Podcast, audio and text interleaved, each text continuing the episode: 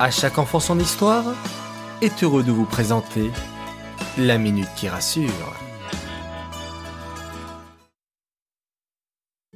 Coucou mes chers enfants, toujours en pleine forme? Baruch Hashem. Allez, pour commencer la semaine, j'aimerais aborder un sujet hyper important, et même pour les adultes. C'est la politesse.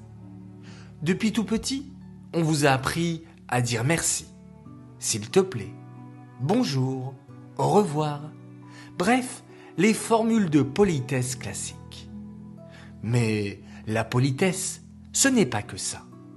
C'est aussi laisser sa place à la synagogue.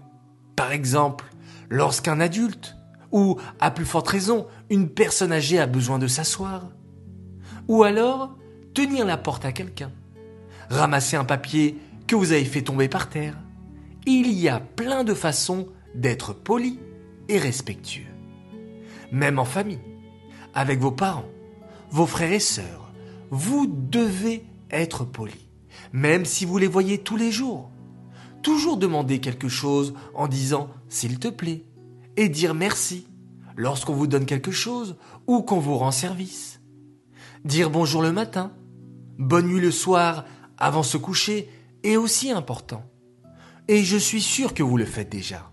Mais on peut toujours faire mieux.